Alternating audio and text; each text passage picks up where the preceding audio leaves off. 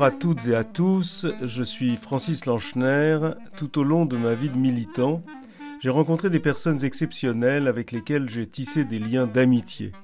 Ce sont ces personnes que je voudrais vous faire découvrir, et aujourd'hui j'ai le plaisir de retrouver David Teboul et de vous faire partager notre petite discussion entre amis. Bonjour David. David, tu es un réalisateur de films, tes sujets sont très éclectiques. Yves Saint-Laurent, Simone Veil, Brigitte Bardot, Freud. Tu as interrogé Simone Veil et Marceline Loridan. Tu as retranscrit leurs confidences dans des livres, L'aube à Birkenau pour Simone Veil et C'était génial de vivre pour Marceline Loridan. À part Saint-Laurent et Brigitte Bardot, les sujets de tes documentaires et de tes écrits sont tous juifs. Est-ce que tu as le sentiment qu'il y a une démarche juive dans ta manière de travailler? Démarche juive, euh, je ne sais pas, mais très certainement il y a quelque chose qui est lié à la mémoire des camps. Euh, tu le disais à, l'instant, euh, j'ai beaucoup travaillé euh, sur la mémoire de, deux figures de survivantes, particulièrement Simone Veil Sigmund Freud, euh, mon film sur Sigmund Freud s'appelle Un juif sans Dieu, donc c'est aussi dans mon film la problématique de la judéité chez Freud, la place qu'occupe le fait juif euh, dans la vie de Freud, dans la de Freud, mais aussi dans la pensée euh, et dans la psychanalyse. Oui, mais dans, dans, la méthode, tu vois, je trouve que dans ton écriture, dans ton interprétation des confidences qui t'ont été faites, dans l'interprétation des textes, l'interprétation des paroles, L'interprétation elle-même, c'est une démarche purement juive, non? Alors, je ne sais pas si c'est purement juif. Euh, ce qui est en revanche euh, juif, c'est l'intérêt que je porte peut-être de façon peut-être un peu obsessionnelle. Euh, je, suis me considère un peu comme un militant de la mémoire. la mémoire juive du XXe siècle, et évidemment, la mémoire tragique du, du 20 juif du XXe siècle. Mais aussi, c'est vrai, il y a chez moi une forme d'interrogation, euh, une forme de retranscription, réécriture. Quand on écrit, quand on travaille sur des récits, et quand on les retranscrit, ou quand, on les monte dans un film, il y a toujours un travail d'écriture. Alors, est-ce que c'est juif? Je suis toujours un peu gêné par ces questions. J'ai une sensibilité juive, mais il y a tellement de façons d'avoir une sensibilité juive, et il y a tellement de façons d'interpréter les choses que je trouve toujours ça un peu étriqué, étroit, de dire que voilà, euh, c'est parce que je suis juif que je crois pas, et je crois que oui aussi, voilà. Mais le film que tu as fait sur Freud, c'en est un peu la preuve, non? Ah, Je sais pas si je dois aujourd'hui prouver que quand on fait des choses intéressantes, il faut qu'on soit juif sur, ah des, sur des sujets juifs, sur des sujets juifs. Oui, bien sûr. Euh, je me suis intéressé, c'est vrai, chez Freud, aussi à la question de la judéité, de la place qu'occupe euh, la judéité dans l'œuvre, dans la vie de Freud. Mais pas dans sa foi. D'abord parce qu'il n'était pas du tout euh, croyant. Donc d'ailleurs le film s'appelle Un juif sans Dieu. Donc ça aurait été difficile. Puis je suis, n'aurais pas été très bon parce que je ne pas, je connais pas assez euh, les textes euh, euh, sacrés juifs pour pouvoir les, les aborder. Mais je pense que chez moi, il y a quelque chose de l'interrogation, il y a quelque chose du... C'est vrai qui renvoie sans doute peut-être à une, une sensibilité juive, mais bon, c'est toujours, ça me gêne toujours parce que je trouve que le judaïsme est fort quand il est universel. Et, d'ailleurs, euh, ce que j'aime dans la, dans, euh, dans la sensibilité libérale du judaïsme, c'est que le judaïsme n'appartient pas qu'aux juifs. Euh, voilà, c'est vrai que je suis gêné à, à, me définir comme tel. Revenons à Simone Veil et à Marceline Loridan. On a l'impression que maintenant, elles font partie de ta famille ou que tu fais partie de leur famille. Simone Veil, euh, je l'ai rencontrée pour faire un documentaire, un documentaire avec elle, sur elle. Les choses n'ont pas toujours pas été faciles, car elle ne souhaitait pas participer à ce film. Donc il a fallu que j'insiste pour la rencontrer. Et euh, c'est vrai que c'est un travail que j'ai J'ai d'abord fait un film.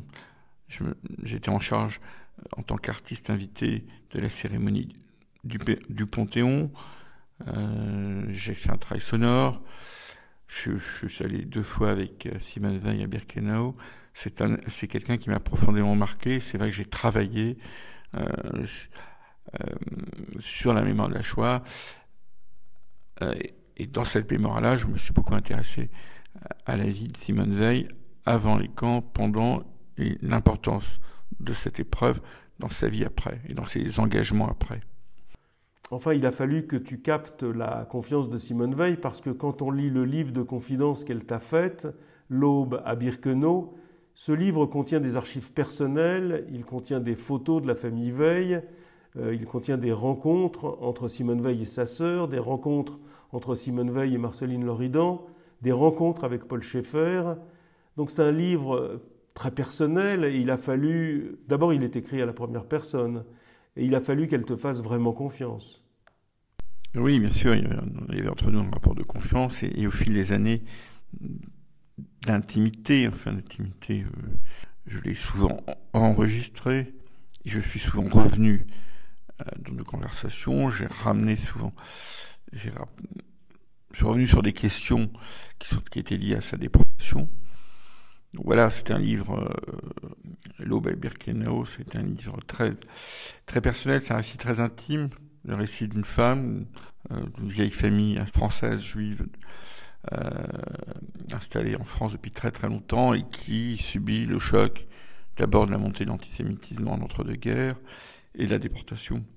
Ce livre se termine sur une contribution que Simone Veil a donnée à un livre hommage à Daniel Perle, et c'est une phrase très forte et très émouvante et qui va compter plus tard. Et cette, cette phrase, j'aimerais que tu la lises. De cet héritage, il ne m'est pas possible de dissocier le souvenir sans cesse présent, obsédant même, des six millions de juifs exterminés pour la seule raison qu'ils étaient juifs. Six millions dont furent mes parents, mon frère et nombre de mes proches je ne peux me séparer d'eux. Cela suffit pour que jusqu'à ma mort, ma judéité soit imprescriptible. Le Kaddish sera dit sur ma tombe. Tu as une sorte de révélation en lisant ce texte parce que tu as insisté pour que Simone Veil enregistre de sa voix ces quelques lignes que tu viens de lire. Oui, j'avais très envie, euh, comment dire, je, tenais à ce que ce soit sa voix qui, disent ce texte. C'était euh, important parce que je me disais finalement, euh, c'est une femme qui a eu d'autres engagements, que qu'elle puisse écrire que le cahier sera dit sur ma tombe, c'était aussi la preuve de sa judéité, son attachement à sa judéité, qui était certes évidemment lié à sa déportation, comme elle le précise dans cette phrase que je viens de lire, et cette phrase, lorsque j'étais l'artiste invité pour l'entrée de Simone au Panthéon, je souhaitais que la cérémonie du Panthéon, euh, qu'elle introduise la cérémonie du Panthéon. Donc on est dans une cérémonie civile, euh, nationale, laïque, et tu mets une phrase aussi profondément juive et religieuse comme premier tableau de cette cérémonie? Juive, oui, mais n'est pas du tout religieuse. Le Kaddish, comme on peut l'entendre ici, est quand même lié davantage à la judéité qu'au judaïsme. Simone Veil était, était attaché à, son identité juive, à, l'histoire euh, tragique hum, que les juifs ont, ont, vécu, ont subi plus exactement au cours du XXe siècle. Elle tenait à ce que le Kaddish soit, soit, soit dit. Il y a un autre tableau extrêmement important, extrêmement émouvant dans cette cérémonie du Panthéon, c'est une minute de silence. Alors, je suis parti, c'est vrai, euh, j'ai souhaité faire entrer la nuit à Birkenau au Panthéon. Je suis parti euh, enregistrer deux nuits ce son, et j'ai souhaité faire entrer ce son au Panthéon avec le corps, de, accompagnant le corps de Simone Veil, ce son d'ailleurs qu'on a pu entendre jusqu'à la lisière du jardin du Luxembourg, parce que je voulais pas d'image, je voulais pas, je voulais euh, faire entrer aussi la mémoire de la Shoah au Panthéon. Après le, général de Gaulle, qui fait entrer les grandes figures de la résistance, dont Jean Moulin, c'était important. Euh, il y a eu les, justes que Jacques Chirac a fait entrer au, Panthéon.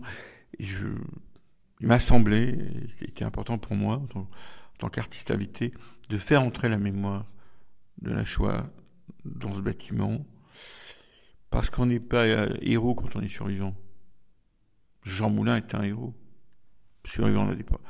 Un survivant juif n'est pas un héros. Il, a eu la chance par accident de, survivre.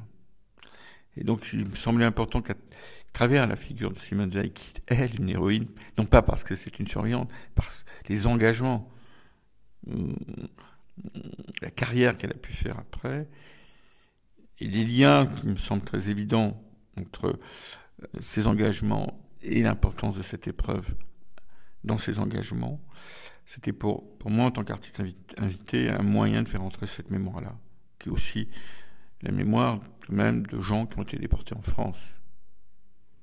David, il y a en ce moment et jusqu'à la fin du mois d'août une grande exposition à l'Hôtel de Ville qui est consacrée à Simone Veil et qui s'intitule euh, nous, nous, nous vous aimons, Madame. Tu n'es pas le commissaire de cette exposition, mais je voudrais en dire deux mots. Elle comprend beaucoup de documents qui marquent toutes les étapes de la vie de Simone Veil, mais il ne faut pas manquer évidemment son discours de 1974 à l'Assemblée nationale, dont on montre les images et la vidéo, mais on montre aussi un document qui est, me semble-t-il, aussi important, si ce n'est plus, c'est le texte qu'elle a écrit pour ce discours. Et ce texte, il est aussi important que le discours en vidéo, plus encore d'ailleurs, parce qu'il montre la détermination de Simone Veil et la manière dont elle fait les remarques, euh, les remarques manuscrites sur ce texte, pour que le texte soit entendu et compris. Oui, euh, c'est un texte important parce que qui a été retrouvé il y a très peu de temps par l'un des commissaires de l'exposition dans les archives de Simone Veil, qui maintenant euh, sont euh, préservées aux, archives nationales. Quand on, lit ce texte, on voit les ratures, on voit la façon dont Simone a écrit ce texte, on voit des détails absolument fort, extraordinaires, c'est-à-dire puis elle était consciente de l'importance historique, elle était consciente de la violence qui, allait euh, exploser en France, des oppositions très fortes à, la loi sur, l'avortement, enfin sur le droit à l'interruption volontaire de grossesse. Voilà, je crois que c'est un, témoignage incroyable de la, il faut au fond euh, très intime du texte. Oui, sur, euh, on, peut lire, euh, elle indique silence, pause, un verre d'eau à ce moment-là. Elle voulait que ça marque, elle voulait que ça marche, hein, vraiment. Il y, a un autre, euh, il y a une autre pièce qui est très importante dans cette exposition, c'est son épée d'académicienne, une épée qui résume ou qui montre toutes les étapes de sa vie en réalité. Le mot Birkenau est marqué, est gravé, son numéro matricule de déporté est inscrit dessus, il y a les flammes de la Shoah, il y a les devises de l'Union européenne et de la France. Cette épée aussi, et c'est important, il faut la regarder parce qu'elle montre les différentes étapes de la vie de Simone Veil. Et puis alors, on en vient à ton œuvre à toi. Il y a un néon qui est à l'intérieur de l'exposition et qui est, qui est, reproduit sur la façade de l'hôtel de ville. C'est un néon gigantesque qui fait 50 mètres de long, sur deux lignes, et qui dit une phrase très émouvante et je dirais un peu incompréhensible, mystérieuse, et j'aimerais que tu la lises. Les arbres, pour moi, surtout sur la route, dans certains trajets, il faisait très froid, et j'ai le souvenir que ces arbres pris dans la glace, c'était l'un des rares moments où l'on avait un sentiment de beauté. Et ça, c'est une phrase qui a été dite ou écrite par une jeune fille, elle avait 15 ans. D'abord, elle n'a pas été écrite. C'est une phrase qu'elle m'a dite, c'est une confidence qu'elle m'a faite face, en effet, à des arbres à Birkenau. Donc c'est l'écho euh, du souvenir ou l'écho ou la sensation qu'a éprouvé une gamine de 15 ans dans, les camps. Cette phrase, elle est émouvante quand même, mais je trouve qu'elle est pleine d'émotion en réalité, elle est pleine de sensibilité, et elle dit ce que ressent à ce moment-là, au moment présent, cette jeune fille de 15 ans, au-delà des grandes phrases. C'est une phrase intime, c'est une phrase euh, sans filtre, c'est une phrase où l'émotion, euh, le souvenir et l'émotion sont convoqué. Et euh, j'avais envie justement dans ce pays qui est quand même traversé, euh, habité par la commémoration. En France, on commémore tout, on commémore constamment. J'avais, en, tant qu'artiste, le souhait de renverser cette proposition de la commémoration officielle en posant sur l'hôtel de ville une citation intime, euh, une citation, comment dire, euh, éprouvée. Alors il y a le drapeau français, il y a liberté, égalité, fraternité, il y a l'hôtel de ville. Et puis je suis toujours ému quand, quand, je vois ce néon parce que cet écho vient de très loin, il vient des camps de la mort. Et le destin des déportés, c'était de finir dans les chambres à gaz. Donc la suivre en vivant, c'était un accident. Merci David d'avoir répondu à mes questions. Je rappelle que vient de sortir le livre que tu as écrit avec euh, Isabelle Weckstein-Steg. C'était génial de vivre, qui est le, le, récit des confidences que Marceline vous a faites. À bientôt David. Mais merci infiniment.